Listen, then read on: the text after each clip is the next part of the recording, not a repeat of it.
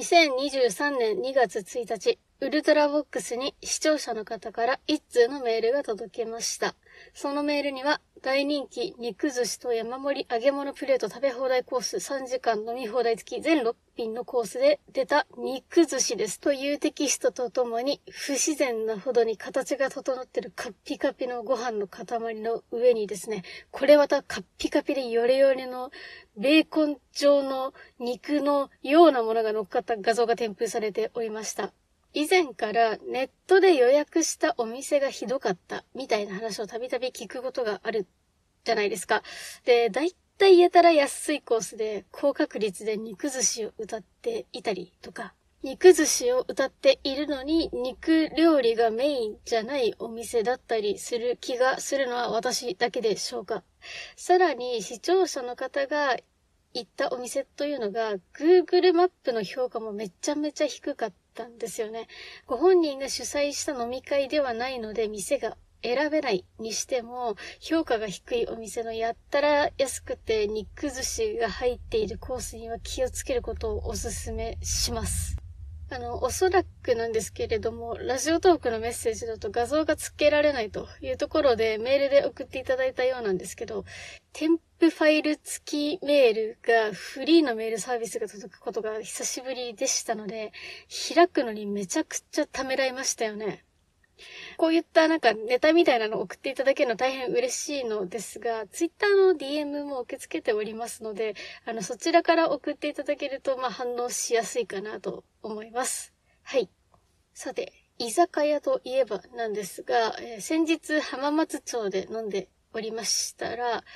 ジョッキーになることを勧められた笛のミノルでございます。出社日が被ったメンバーと会社帰りに飲んでいたのですが、新卒1年目の社員が選んだお店に行ったんですよね。あの、そのお店すっごい狭くてうるさい串焼き屋さんなんですけど、それでいてちょっと割高な感じの、知る人ぞ知るお店っていう感じでしたね。新卒くんはですね、就職で上京してきたので、今がちょうど都会暮らしが楽しい時期なんじゃないですかね。あの、毎週末お友達と飲んでいるということで、まあ、こういうお店に行くのが好きだということでした。えー、大変健康面で心配になりますね。ところで、このような知る人ぞ知る老舗のお店って、トイレが一つしかないとか、ちょっと不便だったりしますよね。あの、ちょうど通された席っていうのがトイレの横だったんですね。で、トイレの前に3人くらいの行列ができ始めたんですね。で、それで酔っていたということもあってですかね、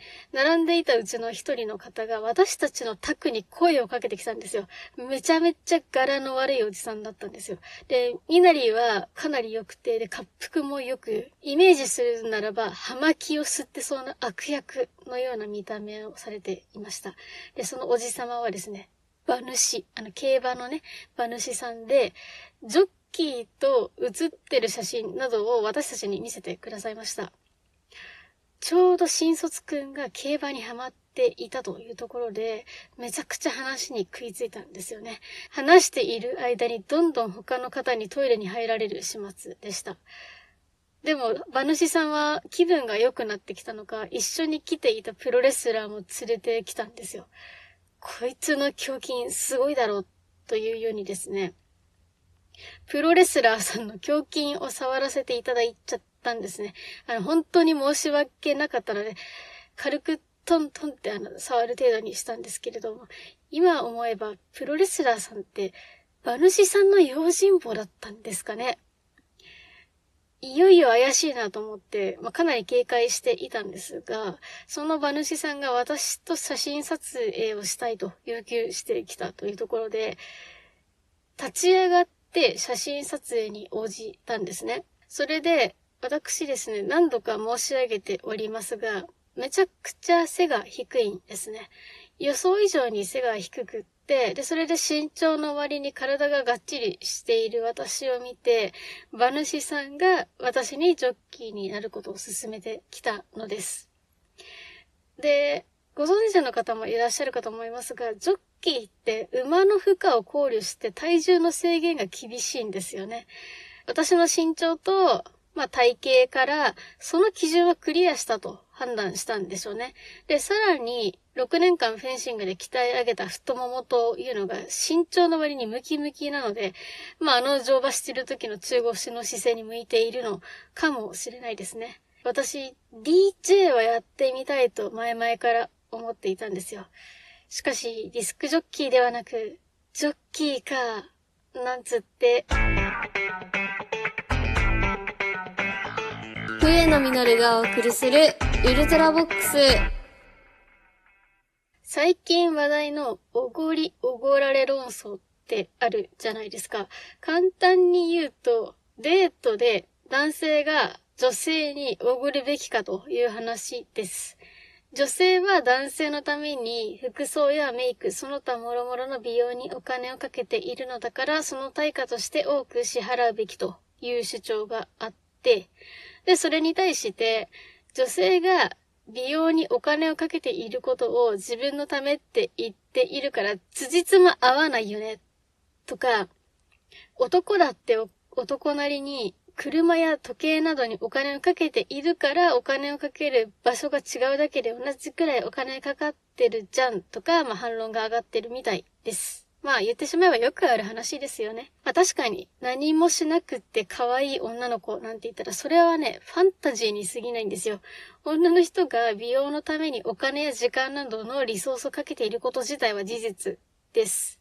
それで言ったら男性だってそれなりにお金をかけて身なりや持ち物に気をつけてると思うんですよね。まあ、しかし、異性とのデートのためにそれをすることで何らかの直接的な見返りが得られると思わない方がいいんじゃないかなと思うんです。情けは人のためならずという言葉をご存知でしょうか？よく人に情けをかけることはその人のためにはならないと勘違いされている方が多い言葉なんですけれども、人に対して情けをかけておけば巡り巡って自分にいい報いが返ってきますよっていう意味なんですよね。つまり、誰かとのデートのために身なりを整えたとして、その時にそれ相応の対価が受け取れなかったとしてもですよ。例えばその時期に就職活動中だったら、面接での第一印象が良くなって、内定獲得の確率が上がるかもしれませんし、まあ別の見えないところで何か良いことがあるかもしれないんですよ。おごってもらえたらラッキー。割り勘だったらその日のデートが楽しかっただけで上出来で、まあ、他に何かいいことがあるかもしれないくらいには思っておけば気が楽になるんじゃないでしょうか。まあ私には関係のない話なんですけどね。お相手は私、笛野実がお送りしました。それでは次回のウルトラボックスでお会いしましょう。